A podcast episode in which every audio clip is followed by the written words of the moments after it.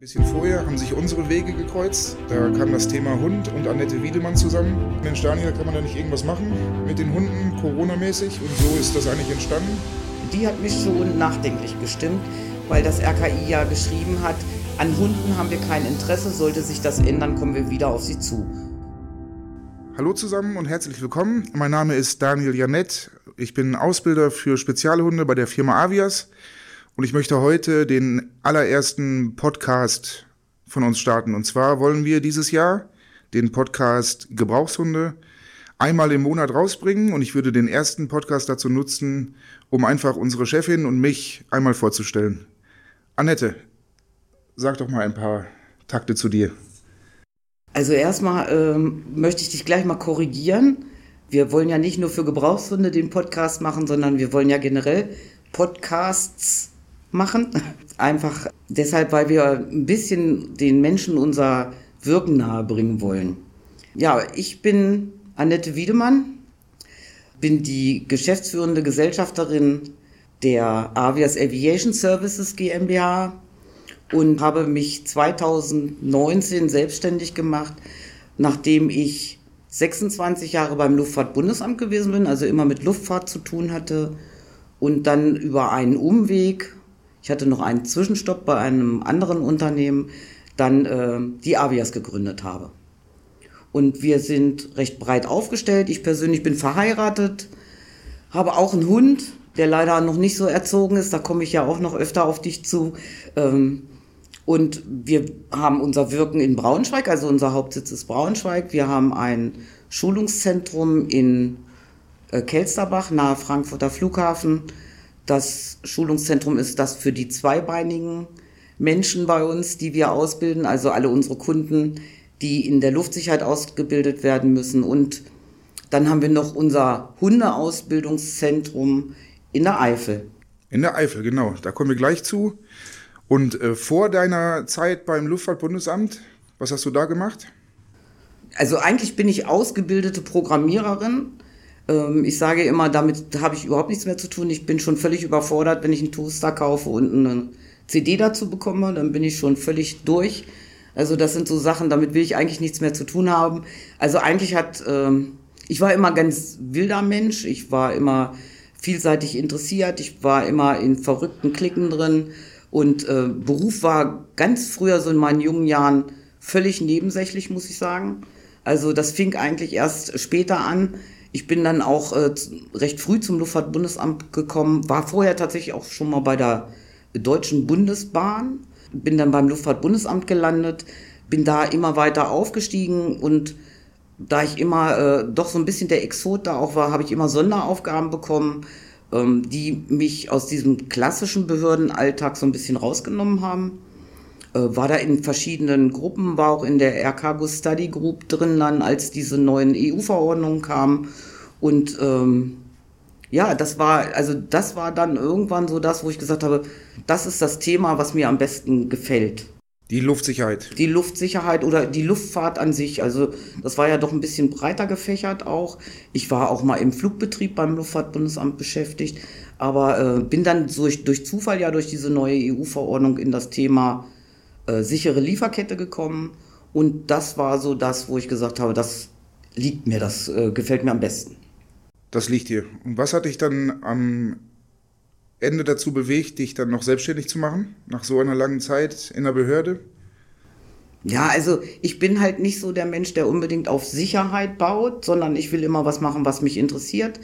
Ähm, ich habe das Thema für die Luftfracht ja auf den Tisch bekommen beim Luftfahrtbundesamt habe halt festgestellt, weil es ja ein neues Thema war für die Behörde, dass ähm, ja, dass halt das Schulungsunternehmen, Beratungsunternehmen schon da waren und sich oder sehr schnell gegründet haben und ich immer gedacht habe, als ich noch bei der Behörde war, das könnte man eigentlich besser. Und dann hat sich irgendwann die Chance ergeben und dann habe ich gedacht, dann mache ich es halt mal besser. Die Chance ergeben, bist du klassisch abgeworben worden von der Behörde oder hast du aus Eigeninitiative gesagt, ich gehe? Nee, das war so eine Kombination. Also irgendwann setzt sich ja dieser Gedanke im Gehirn fest. So, du bist hier gar nicht mehr so zufrieden und so dieser Behördenalltag und ähm, ja, und diese ganze Bürokratie, die da ist, äh, nervt ja manchmal auch. Und Das war schon so dieser Gedanke und dann äh, kam dazu, dass ich dann tatsächlich abgeworben wurde. Und dann gesagt habe, auch das versuche ich mal. Also das ist ja so vielleicht so eine Art Midlife-Crisis, die man bekommt. Vielleicht kauft man sich eine Harley oder geht eben in die freie Wirtschaft. Ich habe mich für die freie Wirtschaft entschieden. Okay, und was war ausschlaggebend dann aus der freien Wirtschaft, aus einer guten Angestelltenposition in die Selbstständigkeit zu gehen? Naja, letztendlich habe ich ja in meinem vorherigen Wirkungskreis, also nach der Behörde, auch diesen Bereich aufgebaut. Und jeder hat immer zu mir gesagt, warum machst du das nicht selber? Und es war ja ein sehr großes Unternehmen, wo ich war. Und irgendwann habe ich halt dort festgestellt, ist auch nicht viel anders in so einem Konzern zu arbeiten wie in einer Behörde. Also erfüllt mich nicht so.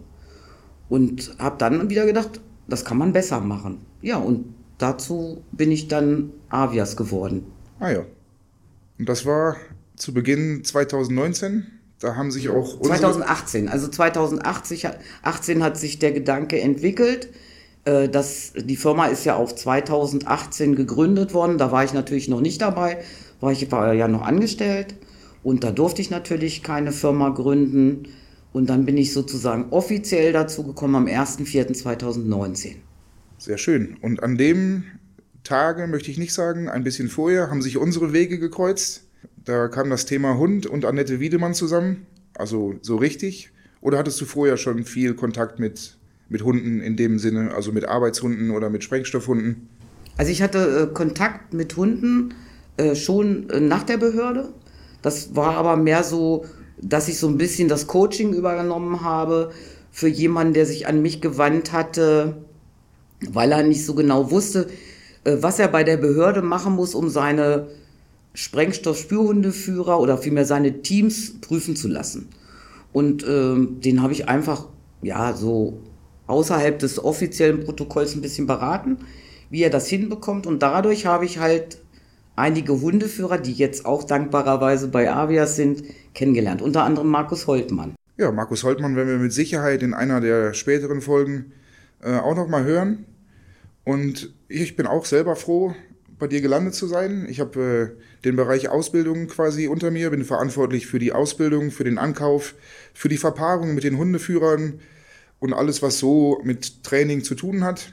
Aber du bist ja auch aus, dem, aus einer Behörde raus. Ich bin auch aus einer Behörde raus. Und was hat dich denn dazu bewogen? Ja, ich habe äh, tatsächlich äh, 96 bin ich zur Bundeswehr gekommen. Ich habe also ganz normal meine Ausbildung zum Bau- und Möbelschreiner abgeschlossen bin nach der Ausbildung ähm, zur Bundeswehr gegangen, habe dann zunächst äh, abwägen müssen, ob ich äh, durch die Karriere gehe oder Hundeführer werden äh, wollte, konnte. Das ging damals nicht äh, in Kombination mit dem Dienstgrad. Habe mich dann aus Vernunftsgründen zunächst für den Dienstgrad entschieden, bin dann äh, knapp sechs Jahre durch die Dienstgrade durch, habe meine normale Entwicklung als Feldjäger, Feldwebel äh, durchgemacht, zwei Auslandseinsätze äh, ohne Hund. Und 2002 äh, kam es dann, dass wir die äh, Stellen aufgebohrt haben oder die Bundeswehr hat die Stellen aufgebohrt. Ich konnte also dann mit meinem vorhandenen Dienstgrad, das war Feldwebel damals, konnte ich Hundeführer werden und bin dann 2002 an die Schule für Diensthundewesen und habe da meinen ersten Diensthund bekommen und bin dann quasi zum Diensthundeführer der Bundeswehr ausgebildet worden. Aber mit Hunden hat sie ja vorher schon zu tun. Ja, ich bin vorher ähm, durch meinen Vater, der sehr aktiv im Gebrauchshundesport war, mittlerweile nicht mehr, aber war, äh, bin ich meine komplette Kindheit eigentlich auf Hundeplätzen gewesen. Also da, wo andere Kinder auf dem Bolzplatz waren und Fußball gespielt haben, war ich irgendwie auf dem Hundeplatz. Im Anfang als Pens oder als Kind natürlich äh, mehr um den Platz herum, in den Wäldern, auf den Bergen da. Und äh, dann mit zwölf oder dreizehn, da bin ich das erste Mal aktiv geworden mit dem Hund auf dem Platz. Ja, das stimmt.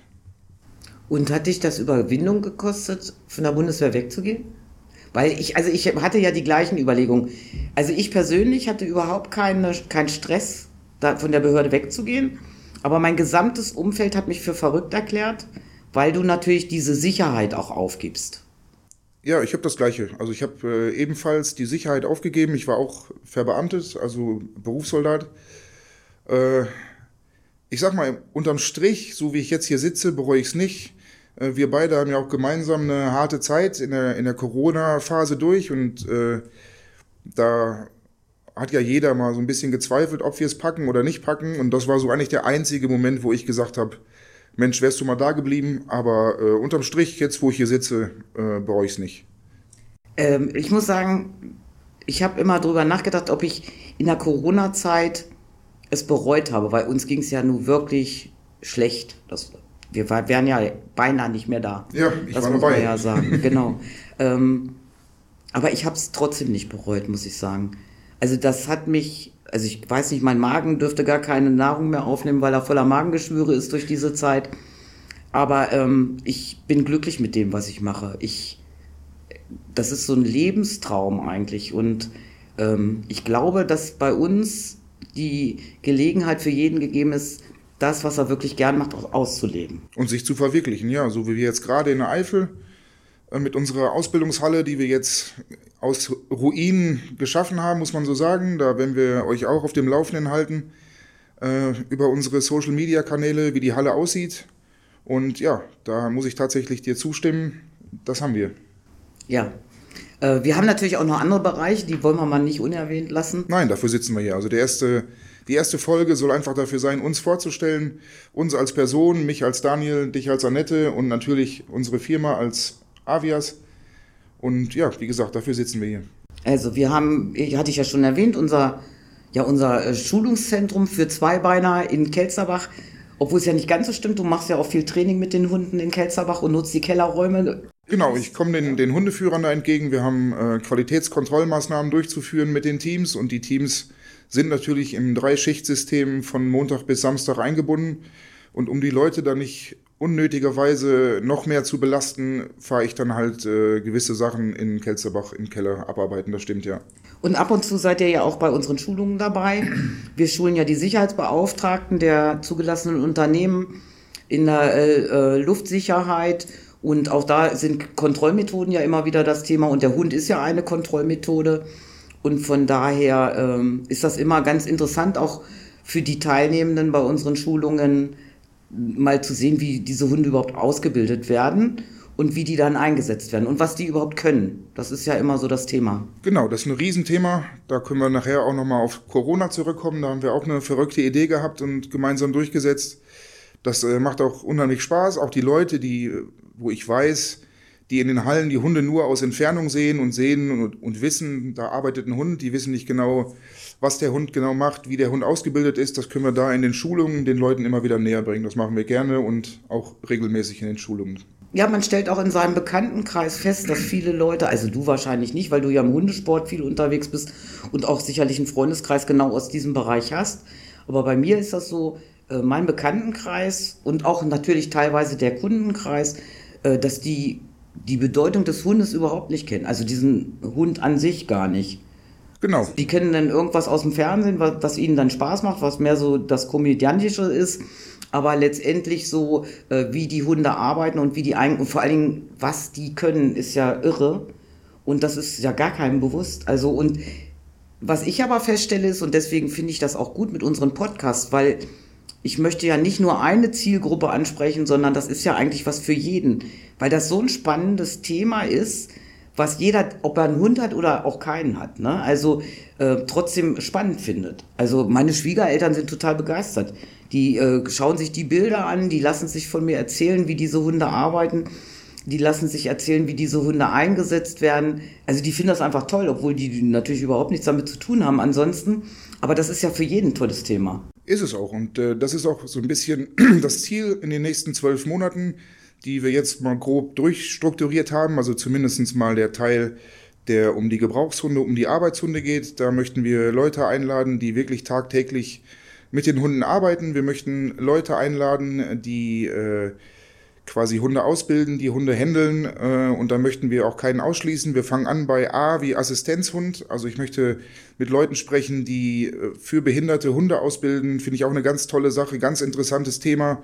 Ich möchte bis hin zu Z, der Zugriffsdiensthund äh, Bundeswehr oder der Zugriffsdiensthund von der Polizei. Wir werden aktive Diensthundeführer haben. Wir werden sehr, sehr erfolgreiche Hundesportler haben. Und äh, ich denke, dass wirklich für jeden eine runde Sache, dass wir da Ist das denn auch für mich und meine Emma was? Natürlich.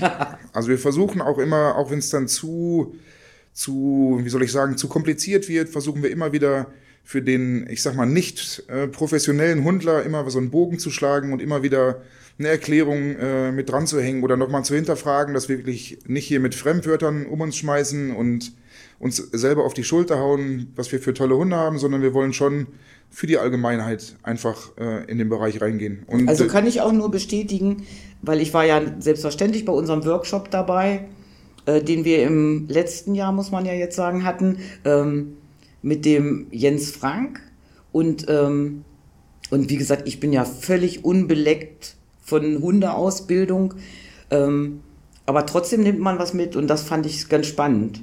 Also das spannende Thema im, im Übrigen, dass man Hunde, Hunde mit Leckerlis auch bestrafen kann, fand ich besonders spannend. Ja, das stimmt. Und zum Thema Jens Frank, den werden wir ja jetzt im März äh, nochmal bei uns als kleines äh, Start-up, sag ich mal, an der neuen Halle haben, dass wir einen kleinen Workshop mit ihm machen und wir gehen im September wieder in den großen Workshop an der gleichen Location wie letztes Jahr.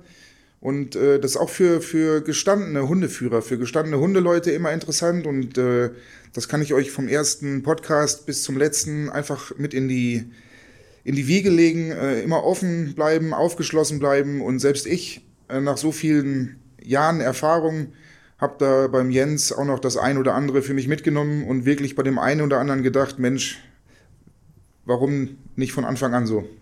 Weißt du eigentlich, wie das kam, dass ich das äh, Leistungsangebot für Hunde mit aufgenommen habe? Nee, erzähl doch mal. Also es, wir haben ja im, im, also Avias wurde ja gegründet im November, wie gesagt, offiziell noch ohne mich. Und im Dezember habe ich einen Anruf bekommen von einer, ja, von einer Kundin, mit, zu der ich aber einen sehr guten Kontakt habe. Und die sagte zu mir, nimmst du eigentlich das Thema Hunde mit auf? Und äh, habe ich gesagt, nö. Ich war gerade bei Weihnachts, also zum Weihnachtsshopping mit einer Freundin in Hannover und äh, und dann äh, und ich glaube, das war der 23. Dezember 2018. Und dann äh, sagte sie, ja, aber warum eigentlich nicht? Und da habe ich gedacht, warum, warum eigentlich nicht? Und sie sagte, weil wir würden gerne den Dienstleister wechseln und ich bräuchte ein Hundeteam. Und habe ich gesagt, warte mal, ich rufe dich gleich wieder an. Und dann habe ich Markus Holtmann angerufen und habe gesagt, da haben wir uns noch gesiezt. Herr Holtmann, hätten Sie Interesse bei uns zu arbeiten oder bei mir zu arbeiten? Und der hat direkt gesagt, ja. Er muss mal gucken, was er für Kündigungsfristen hat. Und, ähm, und dann habe ich wieder die angerufen, die Bekannte, und habe gesagt, du, ja, machen wir, ich schicke dir ein Angebot. Du musst es aber zwischen Weihnachten und Neujahr noch genehmigen lassen. Ansonsten äh, kann ich dir die Zusage für das kommende Jahr, also im Februar sollte es losgehen, nicht geben. Hm. Und dann hat die gesagt, oh, das ist, wir sind so ein großes Unternehmen, da ist zwischen Weihnachten und Neujahr nichts. Und da habe ich gesagt, ja, dann geht's nicht. Ja, dann versuche ich das.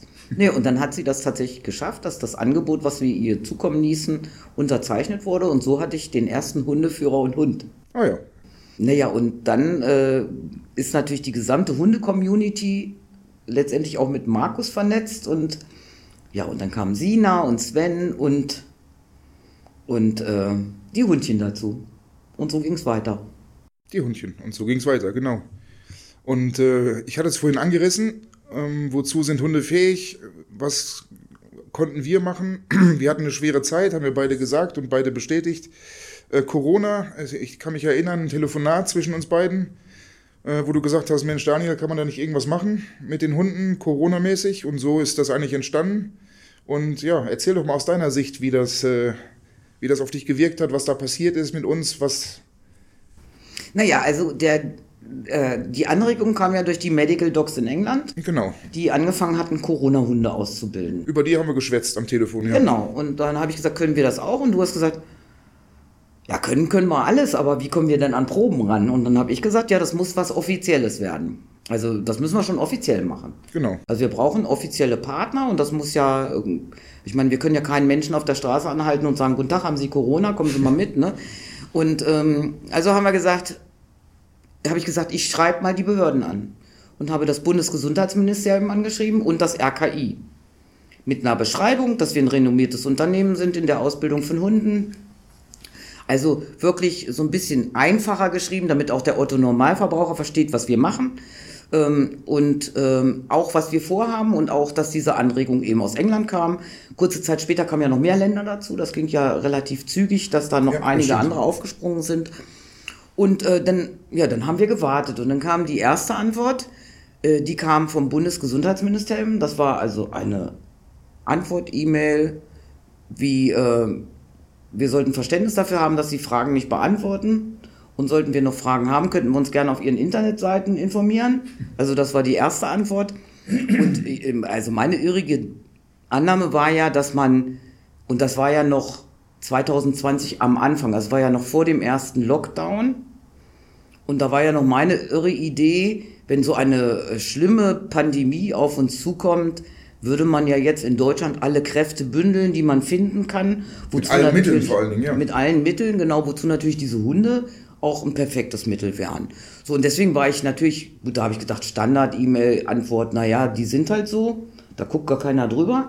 Dann hat mich allerdings vom RKI die Antwort, ähm, die hat mich schon nachdenklich gestimmt, weil das RKI ja geschrieben hat, an Hunden haben wir kein Interesse, sollte sich das ändern, kommen wir wieder auf sie zu. Und ähm, das hat so ein bisschen meinen Ehrgeiz geweckt und ich habe gesagt, also ich habe völlig das gar nicht verstanden, völliges Unverständnis war von meiner Seite aus und habe dann aber gesagt, dann machen wir das jetzt so. War natürlich in der finanziellen Situation damals schwierig, weil wir ja auch noch nicht wussten, dass natürlich, wie lange es dauert und dass alle Kunden ihre Aufträge abmelden. Das war ja äh, damals noch nicht ja, so. Kurzarbeit war auch noch kein Thema zu der Zeit. Ja, da war noch kein, genau. Ja, und dann haben wir einfach gesagt, jetzt müssen wir uns Partner suchen. Einen Partner haben wir gefunden in der Hochschule Bonn-Rhein-Sieg mit dem Professor Dr. Kaul, ähm, den wir ja schon vorher kannten. Mhm. Ist ja, Professor Dr. Kaul wird auch ein Gast hier in dem Podcast sein. Der ist sehr, sehr erfahren und hat auch sehr viel ja, Know-how, was äh, das Wissenschaftliche angeht, natürlich, aber auch mit Hunden. Das ist immer nicht so dieses auf der einen Seite wir als Hundeführer und auf der anderen Seite die Wissenschaftler. Wir kommen ja gleich auf den nächsten Partner, den wir dann dabei hatten. Das war da ein bisschen so. Also da hatten wir medizinisch hochwertige Partner, wo wir aber immer so ein bisschen die äh, andere Gruppe Hund waren. Äh, und der Professor Dr. Kaul, äh, wollte ich nur mal kurz einhaken, ist halt ein, ein Mensch, der so auf beiden Seiten ähm, ein Herz hat. Ja, nicht nur das, der hat vor allen Dingen hat er auch äh, einen guten, äh, guten Background schon zu Hunden. Also sie haben ja das Institut für Detektionstechnologie da in der Hochschule und sie haben sich auch schon immer mit Hunden befasst. Also in Bezug auf Detektion und von daher ähm, war auch schon in, in Projekten, an Projekten beteiligt und daher kannte er sich aus. Also der war ja kein Frischling. Ja, perfekt. Thema, genau. Und äh, perfekt wird in, im Übrigen auch bei unseren Avias Aviation Days im Juni unserer Veranstaltung in Camp Linford einen Vortrag halten zum, zum Thema äh, Rasscargo, also auch ein interessantes Thema. Sehr interessantes Thema, auch für den äh, nicht Luftsicherheitsversierten äh, äh, ist auch ein Thema mit Hund. Und wenn wir uns auch noch ein bisschen mit auseinandersetzen mit Sicherheit, ist auf jeden Fall noch ein Thema, was uns länger beschäftigen wird. Genau, und wir brauchten ja jetzt den medizinischen Aspekt, weil wichtig war natürlich, dass wir äh, Corona-Proben bekamen. Einmal definitiv positive Proben, aber natürlich auch definitiv negative Proben. Genau. Also irgendwas Medizinisches mussten wir haben und da konnten wir jetzt nicht irgendwie so einen Allgemeinmediziner von der Ecke nehmen, sondern wir brauchten schon irgendeine äh, irgendein Krankenhaus, eine Klinik, genau, Hochschule, genau, halt ein bisschen sowas. Und äh, ja, und dann bin ich einfach rumgegangen und habe gesagt, äh, habe in unserem Kundenkreis rumgefragt, kennt ihr einen Arzt, ne? Und äh, damit haben wir dann unseren äh, dritten, also unseren weiteren Partner bekommen, äh, die Universitätsmedizin Mainz, die dann mit uns zusammen dieses Projekt durchgeführt haben. Genau. Äh, war auch ähm, die haben auch eine virologische Abteilung, also von daher. Und was mich also erstaunt hat, es gab ja nur zwei, es gab noch ein weiteres Projekt in Deutschland, an, eins noch in, in Niedersachsen. Genau. An dem äh, die Tierärztliche Hochschule beteiligt war und äh, auch die Medizinische Hochschule, wenn ich nicht irre, und Hannover Concerts, die gemeinsam mit der Bundeswehr auch dieses Thema angegangen sind. Genau, dann schließt sich der Kreis bei mir wieder zur Bundeswehr. Genau. Schließt und sich immer wieder, ja die haben wir dann auch noch kennengelernt und diese zwei Gruppen gab es in Deutschland. Diese zwei Projekte äh, waren in Deutschland aktiv. in der Ausbildung von Corona-Spürhunden. Und ähm, letztendlich war es ja dann so, dass wir irgendwann angerufen wurden von Niedersachsen, also von der Tierärztlichen Hochschule, weil die Bundeswehr sich aus, man hat die auch äh, teilweise in den Medien gesehen, ich habe das, wir haben das natürlich auch verfolgt, dass die da aktiv sind und haben dann aber äh, gehört, dass die Machbarkeitsstudien waren ja Konzert, äh, Konzerte in Hannover, die da stattfinden sollten und äh, die, die Bundeswehr wollte sich so ein bisschen zurückziehen und man hat uns dann gefragt, ob wir nicht teilnehmen können, um das wieder aufzufüllen.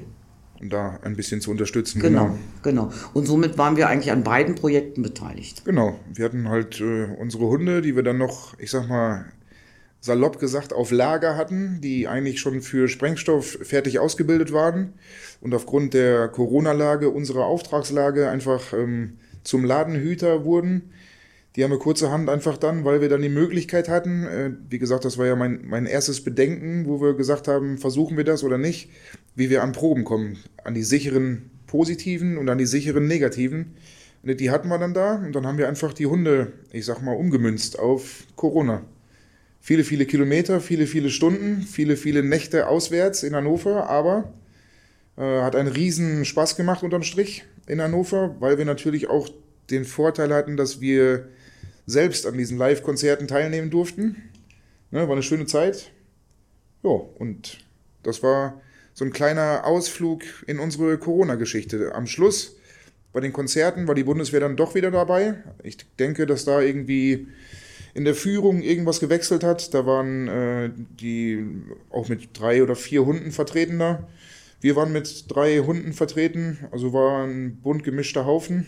Ich glaube, insgesamt waren wir zwölf oder 13 Hunde, meine ich, in der ganzen Geschichte. Haben dann quasi zum erfolgreichen Abschluss in Hannover beigetragen. Und äh, ja, zu unserem Projekt, was wir eigentlich begonnen haben, das ist dann so ein bisschen eingeschlafen. Also so mit, mit der Pandemie. Äh, nee, lag ja daran, dass ähm, durch diese wechselnden Varianten dann äh, die Viruslast immer geringer wurde. Ich sage das jetzt mal wahrscheinlich sehr laienhaft und sehr unmedizinisch. Ja, aber für den Hundler verständlich auf jeden Fall. Ja, und äh, dass dann äh, die Erkennungsleistung einfach nicht mehr gegeben sein konnte. Ja. Aufgrund des Materials, was wir den Hunden zur Verfügung gestellt haben. Gleiches ist übrigens in den anderen Ländern auch passiert. Ja, ist so weltweit dann ein bisschen eingeschlafen. Aber äh, was mich immer erstaunt hat bei diesem ganzen Thema war, äh, wir waren ja wirklich in der Presse. Also es war ja irre. Wir waren im Fernsehen. Also diese Corona-Projekte mit den Hunden waren ja überall. Selbst Bild der Frau, glaube ich, war ja, es. Apothekenumschau. Apothekenumschau. Also aber auch im S SWR war das? SWR, die waren eine Woche bei mir, ja. Ja, Vox und also alle möglichen Tageszeitungen und es war ja wirklich irre. Aber trotz alledem hat mich doch erstaunt, wie wenig die Bevölkerung davon mitbekommen hat. Ja, das stimmt wenn man irgendwo mal äh, im Biergespräch erzählt hat, wir haben hier die Corona-Hunde, also wir waren an den Corona-Hunden beteiligt, da kamen auch ganz oft äh, welche das, Corona. Ja, ja, genau. Ja, ja, das ging, und das hat mich eigentlich wirklich erstaunt. Also eigentlich weiß es keiner aus die, die, außer denen, die mit Hunden zu tun haben. Oder die zufällig die Sendungen geguckt haben. Ja. Es war äh, SWR hautnah irgendwie oder und äh, und Vox, dieses Hund, Katze, Maus. Hund, Katze, Maus, genau, genau das war's genau. bei Vox, ja. Ja, ist schon erstaunlich, ne? Das stimmt, ja. Und sich, also vielleicht liest man das und denkt, aha, aber merkt es sich nicht. Ja, und wir, muss ich sagen, wir haben ja auch so ein bisschen ähm, Blut geleckt und ich habe unheimlich viel gelernt in der äh, ganzen Geschichte. Ich habe viel gelernt nochmal, ähm, wie man Hund und Medizin oder Wissenschaft zusammenbringt. Ich habe viel gelernt, äh, wie sensibel man die Hunde einstellen kann. Äh, wir haben noch ein weiteres Projekt im Hinterkopf, aber dazu hier auf jeden Fall nicht mehr. Da halten wir euch auf dem Laufenden. Wir haben also da noch verrückte Ideen, wo wir drauf eingehen wollen. Und äh, ich muss sagen, das hat so mein, mein ganzes Ding auch so ein bisschen abgerundet. Ich meine, ich habe viel gemacht bei der Bundeswehr. Ich bin äh, erst Diensthundeführer gewesen, habe dann im, im Laufe eines normalen Diensthundeführerlebens äh, meine, meine Einsätze abgebacken. Bin dann aber in die Ausbildung gegangen, bin 2006 in der Ausbildung äh, an der Schule für Diensthundewesen gelandet, habe dann da Diensthundeteams äh, ausgebildet. Ich habe Helfer im Schutzdienst ausgebildet, ich habe Trainer ausgebildet, aber trotzdem muss man sagen, so Aktionen wie jetzt mit dem Jens, Jens Frank, mit dem Workshop oder auch die, die ganze Corona-Geschichte, ja, die bringt einen unheimlich nach vorne. Und das, das, was ich sagen möchte, bleibt immer so ein bisschen offen, sagt nie, ich habe das Ding komplett verstanden und äh also man wird durch nichts dümmer und ähm, wir arbeiten halt in einem unheimlich spannenden Gebiet und wir äh, nehmen ja alles mit auf, wenn wir der Meinung sind, das ist für uns interessant. Also wir hatten ja auch schon diese, diese Dinge, dass einfach auf uns zugegangen wurde mit, mit Fragen wie, der Weinkorkenhund zum Beispiel. Der Weinkorkenhund, den haben wir tatsächlich, äh, der hat uns angefragt, oder ist, da kam eine Anfrage, wir haben ein Angebot geschrieben, die Leute haben gesagt, okay, das können wir uns vorstellen. Wir haben tatsächlich äh, angefangen, Hunde auszubilden auf äh, einen Korkgeruch, der auch gar nicht so von dem Korken kommt, was man so als Normalsterblicher denkt, sondern da ist also von den Fässern. Von den Fässern irgendwie, ja, ja, dieser Korkgeschmack und die wollten tatsächlich einen Hund ausgebildet haben, der diesen Geruch in den Behältnissen oder an den Korken. Der die Fässer, der genau, ja, der genau. die Fässer letztendlich abschnüffelt, bevor. Ja, das stimmt. Batterien war auch mal so ein Thema. Da sind wir angefragt worden für Batterien, wenn ich mich richtig erinnere, für, also auch in der Luftsicherheit, ob wir die Hunde so einstellen können, dass die irgendwelche Akkus oder Lithiumbatterien, Lithiumbatterien äh, aufspüren können. Alles grundsätzlich kein Thema. Also mein Problem als Trainer oder als, als Hundeführer ist immer einfach die, den Geruchsstoff an sich zu kriegen. Also wenn ich sage, ich will einen Hund auf Geldnoten ausbilden, je nachdem, wie viel Geld man hat, kein ja. Problem. Äh, bei Sprengstoff, Sprengstoff haben wir, können wir leisten. Äh, Bettwanzen äh, haben wir auch drei Hunde schon mit äh, durchgearbeitet. Äh, auch kein Problem, ist ein bisschen ekelhaft, aber äh, machbar. Aber wie gesagt, wir können die Hunde auf sämtliche Sachen einstellen. Da sind auch die verrücktesten Ideen. Da fehlt mir manchmal die Fantasie, wo ich dann Sachen höre und denke, okay, da hättest du auch selber drauf kommen können. Ich habe Bekannte, die suchen einfach äh, Gaslecks in der Erde oder Stromlecks, weil auch der Boden da, wo ein Stromleck ist, äh, anders riecht. Also wie gesagt, es ist immer das Problem, den, den richtigen Geruchsträger zu bekommen. Äh, da haben wir auch aufgerüstet übrigens, fällt mir auch gerade ein, äh, bei der Corona-Studie. Wir haben auch eine Geruchsdifferenzierungsmaschine, die uns einfach unheimlich die, die Arbeit erleichtert. Die Arbeit erleichtert und auch die Zeit spart. Also wir haben unheimliche Wiederholungszahlen an der Maschine, können unheimlich viele Durchgänge mit den Hunden arbeiten und auch dementsprechend schnell und sicher die Stoffe eingeben. Ja. Ja, ist schon eine tolle Sache mit den Hunden. Ähm, hat bei uns ja äh, mittlerweile, also wir sind ja sehr stark in diesem Thema auch gewachsen. Sehr, ja, auch mit dem Corona zum Beispiel, ja. Ja, auch, ich glaube, äh, wenn ich nicht irre, sind mittlerweile elf Hundeführer bei uns angestellt. Wir haben elf Hundeführer, 13 äh, geprüfte Hunde. Und alle auch sehr ausgelastet. Eine tolle Truppe, ähm, ja. Wir müssen natürlich immer ein bisschen aufpassen, dass unsere anderen Themen, die sind nicht so niedlich, ne? Und die sind nicht so interessant. Also ja gut, der Vierbeiner zieht immer, das stimmt. Das stimmt, äh, ja. Aber wie gesagt, wir wollen hier uns gesamt vorstellen. Wir wollen jetzt nicht nur darauf rumreiten, dass wir äh, hundemäßig so aktiv sind. Und ich glaube, das ist uns auch hier gelungen. Ich wir haben ein Thema, was ich noch ansprechen möchte, ist äh, die Beratung von den Unternehmen. Die darf auch nicht so unter den Tisch fallen. Ne? Wir Stefan, ja nicht, unser Stefan. Unser ja. Stefan, ja, der fühlt sich wahrscheinlich, wenn er das bis jetzt gehört hat, sehr vernachlässigt. Ja. Ähm, wir begleiten ja Unternehmen wirklich. Also wir, wir äh, begleiten Unternehmen, wenn sie die Zulassung anstreben, die man ja bei der Luftfahrtbehörde beantragen muss. Ähm, wir äh, führen Audits durch wir schreiben deren Sicherheitsprogramme. Also wir sind schon sehr breit aufgestellt. Und äh, wenn man Lust und Interesse hat und unsere Internetseiten mal anguckt, dann sieht man einfach mal unser gesamtes Leistungsangebot. Ist so. Und auch äh, innerhalb äh, von unserer Truppe muss man sagen, du bist gerade auf den Stefan gekommen. Und wir arbeiten natürlich intern auch miteinander und sprechen miteinander. Wir haben Bereichsleitertreffen, wo wir miteinander kommunizieren. Und der Stefan ist auch jemand, der für uns quasi auch ein Fühler am, Kunde, am Kunden ist, richtig, ja? und äh, der auch den Hund zum Beispiel dem Kunden empfehlen kann. Und da sieht man, dass man auch innerhalb von der Firma eng zusammenarbeitet in dem Bereich. Also ja, unbedingt. Also ich glaube sowieso, dass wir eine sehr gute Truppe sind. Ja. Also das ist schon. Das stimmt, das macht Spaß. Auch das ist erfüllend. Ne? So. Ist es. Und es ist auch eine Herausforderung, ähm, sowas zu schaffen, muss ich sagen. Und da müssen wir uns alle auf die Schulter klopfen. Ähm, weil wir ja deutschlandweit arbeiten und wir sehen uns ja nicht täglich. Wir sitzen ja nicht Büro an Büro und man geht mal eben rüber, sondern äh, wir sind wirklich darauf angewiesen, miteinander zu telefonieren oder Teams-Meetings zu machen. Und ab und zu sieht man sich und man freut sich, dass man sich sieht. Ähm, und das dann so gut hinzubekommen, das ist schon toll. Ist auch. Und ist auch schön, dass man sich ab und zu mal sieht. da sprechen wir auch eine Sprache, also wir beide jetzt persönlich, weil Teams-Meetings sind einfach, erleichtern das Leben natürlich, aber es geht nichts über so eine persönliche Kommunikation. Ja, genau, genau. Aber wir sind natürlich schon verteilt und äh, ich meine, du brauchst ein paar Stunden, um hier nach Braunschweig zu kommen. Ich brauche ein paar Stunden, um in die Eifel zu kommen, ja. In die Eifel zu kommen, obwohl das ja das sehr schön ist. Ich habe es mir ja vorgenommen, ich bin ja Ende des Monats da wieder ein paar Tage. Aber es ist ja auch so, dann hast du einen Einsatz irgendwo und ich bin dann äh, beim Kunden. Nächste Woche bin ich zum Beispiel in München. Also es passt ja auch nicht immer. Und ähm, aber so ein, so ein, zentraler Punkt ist ja auch immer Kelsterbach. Da sieht man sich ja dann doch mal öfter. Das stimmt, ja. Und da kommen wir ja dann alle doch öfter mal zusammen. Äh, für mich, mir schwebt das ja immer so vor, ähm, mit allen Kolleginnen und Kollegen mal so eine Sommerparty zu machen. Wird natürlich nicht so einfach, wird eigentlich, glaube ich, gar nicht umsetzbar sein. Ja, weil wir immer Leute, wir haben Kontrollkräfte im Schichtdienst, wir haben Hundeführer im Schichtdienst. Ja, vor allen Dingen 24 Stunden, 24 sieben Tage Stunden, die Woche genau. teilweise, so dass immer irgend, aber vielleicht können wir ja äh, von irgendwelchen guten äh, Kooperationspartnern ähm, mal für ein, zwei Tage da einen Ersatz bekommen. Wir können ja mal gucken, ob wir das nicht doch mal schaffen. Ja, das wäre schon mal schön. Auch mal, auch mal zu sehen, wie wir mittlerweile ja, gewachsen mal, sind. Genau, und dass sich alle mal wirklich kennenlernen, richtig kennenlernen. Ne? Ja, ich meine, wo wir, wo du gegründet hast, die erste, das erste Meeting äh, war genau hier. Und da haben wir eigentlich alle, und zwar alle, die in der Firma gearbeitet haben, hier in diesen Raum gepasst.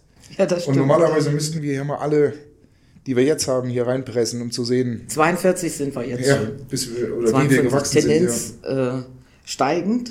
Ne? Also es ist ja nicht so einfach. Also Nürnberg zum Beispiel würde ich gerne noch äh, zwei Kolleginnen oder Kollegen einstellen, aber äh, der Arbeitsmarkt bietet das im Moment einfach nicht. Also wir haben auch Schwierigkeiten, Personal zu bekommen. Aber ich hoffe ja, dass wir mit dem Podcast hier eine gewisse Reichweite haben. Magst du nicht mal ganz kurz erklären, was wir genau da suchen? In, in Nürnberg suchen wir tatsächlich eine, ich sag's mal in dem, in, in dem Altdeutschen, eine Personal- und Warenkontrollkraft, die im, äh, äh, an einer Kontrollstelle steht, Personen kontrolliert und die Waren kontrolliert. Und ähm, schön wäre es, wenn es eine männliche Person wäre, weil wir eine Kontrollstelle haben, wo wirklich viele, viele Männer durchgehen, äh, die kontrolliert werden müssen. Aber äh, wir nehmen auch alles. Also wir würden auch eine Dame einstellen, aber das wäre ganz wichtig. Und das ist ein, auch ein äh, ganz netter Haufen, ein schönes Team, was da zusammenarbeitet. Ist auch äh, sehr entspannter Arbeitsplatz, sehr netter Arbeitsplatz. Erkenne ich leider nur bis jetzt den Teamleiter da. Den habe ich auf dem letzten Bereichsleiter-Meeting getroffen. Das erste Mal kann ich dir nur zustimmen. Ganz, ganz feiner Mensch. Also falls das jemand hört oder falls jemand einen kennt, der einen kennt, dann gerne Kontakt zu uns aufnehmen. Wie gesagt, folgt uns auf äh, unseren Kanälen und ich würde mich freuen, äh, euch hier im Laufe dieses Jahres bei dem einen oder anderen Podcast mit dem einen oder anderen Gast mal wieder zu hören. Ich bedanke mich ganz herzlich bei dir, dass du dir die Zeit genommen hast. Ich danke auch. Und dass du uns vor allen Dingen oder mir jetzt in Persona auch die Chance gibst, sowas hier auf die Beine zu stellen. Ist ja auch nicht alltäglich und das macht es ja auch nochmal auf die Frage zurückzukommen, ob ich es bereue, aus der Behörde rausgegangen zu sein und jetzt, wo ich hier sitze und wir kurz vor Abschluss sind, nein, bereue ich nicht und ich bin froh, hier zu sein. Ja, Leute, ich würde mich freuen, wie gesagt, wenn ihr reinhört. Ich hoffe, es hat euch gefallen. Wir wachsen mit unseren Aufgaben. Das ist unser definitiv erster Podcast gewesen und vielen Dank.